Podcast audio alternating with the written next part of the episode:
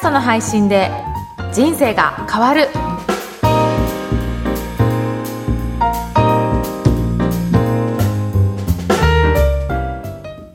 こんにちは、小ラボの岡田です。こんにちは、声ラボで番組を企画、制作している上田です。この番組では、ポッドキャストを始めたい方に音声配信の魅力をお伝えしています。今回もよろしくお願いいたします。よろしくお願いします。岡田さん、今回のテーマは何でしょうか？はい。今回はですね、はい。メディアを持つメリットということで、ちょっとお話ししたいなというふうに思ってます。はい。はい。メディアって最近ではいろいろあるかなと思っていて、例えば、あの、Facebook とか、はい。Twitter もあのメディアになるかなと思うんそうですよね。ですね。なので、そういったもの、もちろんポッドキャストも含めてですけど、そういったものを持つとどういうメリットがあるかなっていうところをちょっとお伝えしたいなと思ってます。はい。はい。でまず、一つあるのは、はい。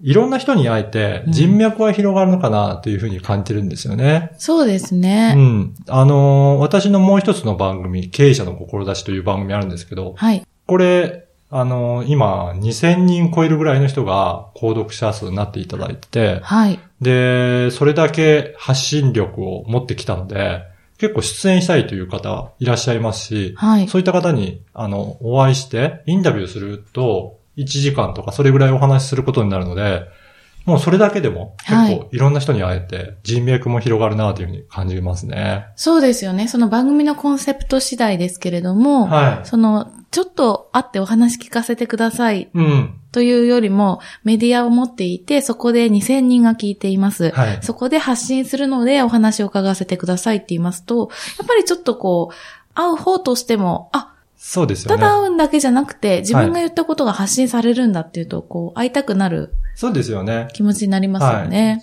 それでちゃんと取材して、はい。もちろんブログとかでもいいですけど、そういったある程度メディアを持ってそこに発信するんだっていう目的があると、はい。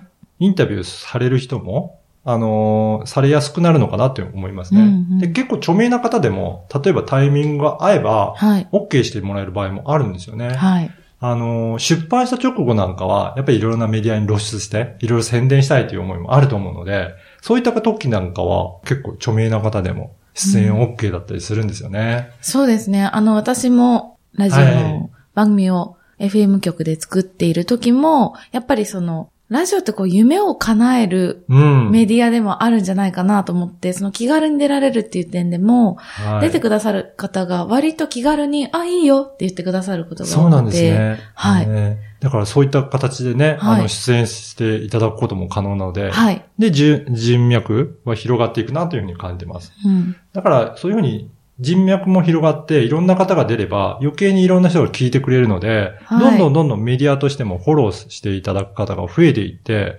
だんだん影響力が大きくなってくるんじゃないかなと思うんですよね。はい。そうすると、やっぱり影響力が大きくなると、もちろんビジネスでも活用できるので、その人が進めるんだったら、じゃあこの商品買ってみようかとか、そういったことが起こってくるようになるので、ぜひその継続的に発信して、メディアとしての影響力を持っていただければなと思います。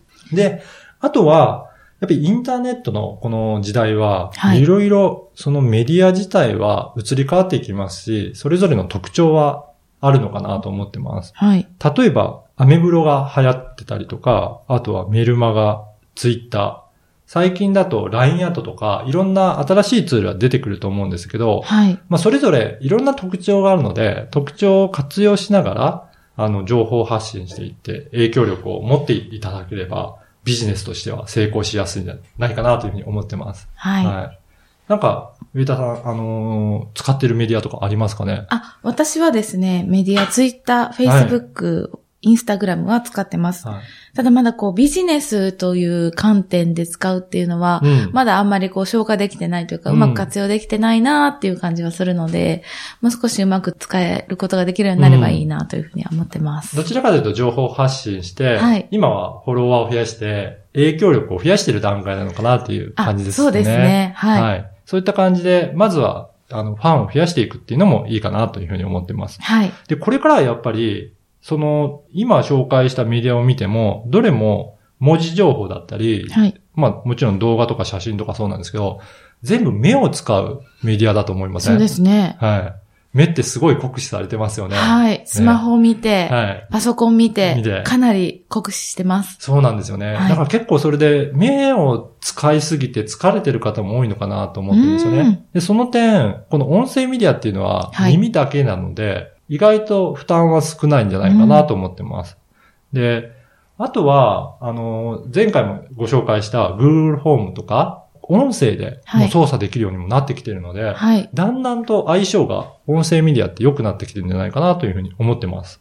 うーん。なので、そういった感じで、あの、あまり、あの、聞いてる人にとって負担の少ないはい音声メディアっていうのはこれからどんどん活用が進んでいくんじゃないかなというふうに考えてます。うん。持つ方にも、いろんな人に会えたり、人脈が広がるメリットがあって、はい聞く方にも、耳だけ使えばいいというメリットがあってっていうことですね。そうですね。はい。やっぱり、あとは誰に役に立てるような情報なのか。で、はい。単に情報が役に立つだけではなくて、それが楽しく聞けるかっていうところも大切なので、ぜひそのあたりを気をつけながら情報発信してメディアを持っていただければと思います。はい。今回はメディアを持つことのメリットについてお伝えしました。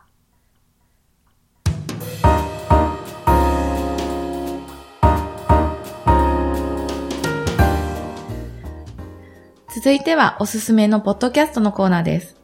今回ご紹介する番組は何でしょうか？はい。今回ご紹介する番組は、ニューヨークブリーズ、英語リスニング、ニューヨークから発信という番組です。はい。はい。こちらは、ニューヨーク在住のクリスさんが、あの、ニューヨークのことを発信する、はいレポートする番組なんですね。そこの、えークリスさんが英語ではい発。信している間に、翔子さんが日本語でそれを解説をしてくれるので、ニューヨークの状況も知りながら英語の勉強もできるという、そんな番組なんですよ。おー、うん。これは声ラボがはい。プロデュースしている番そう組でなんですすよ。ね。はい。はい。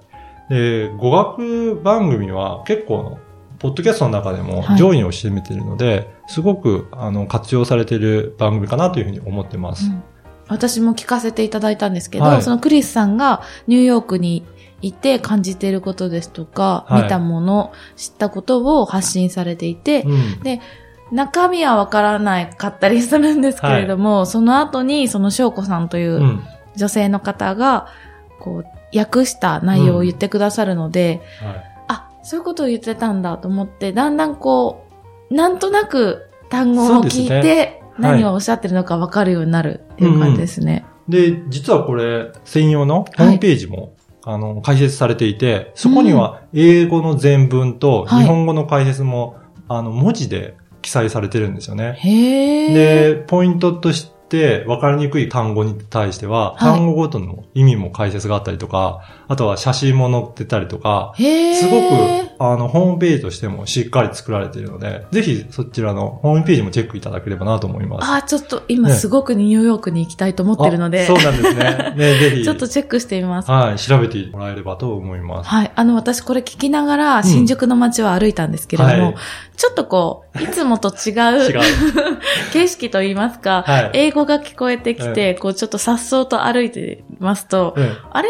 ここは新宿ですよね？っていういい感じ感じでで。そんな雰囲気を楽しんで。はい、耳で少し妄想旅行をしておりました。はい。で、これを、あの、配信者の視点でちょっと解説してみますと、はい。ポッドキャストはやっぱり語学番組ってすごく人気なんですけど、はい。それの中でもどんな番組なのかやっぱり特徴を出しておくのすごく大切かなと思います。はい。で、この番組はまさにニューヨーク在住してるもうネイティブのクリスさんが英語を話しているので、英語の学習としてはすごく勉強になるかなと思います。で、さらにはい英語だけではなくて、それの日本語の解説もあるので、それをしっかり聞いていただくことで、本当にわかりやすい番組になるかなというふうに思います。あの、前半でメディアを持つことのメリットって話しましたけど、はい。これだけ個人でもできるような世の中なので、しっかりとした情報を発信していくことによって、はいもういろんな方から支持されて、番組としてもすごく人気が出てくるものになるかなというふうに思いますので、ぜひこんな感じで情報発信していただければなというふうに思っています。はい。しかもあれですもんね。このクリスさんがうん。おっしゃっているその内容を声ラボの方に送って、編集は声ラボが担当しているので、そうなんですよこう一見難しいことを、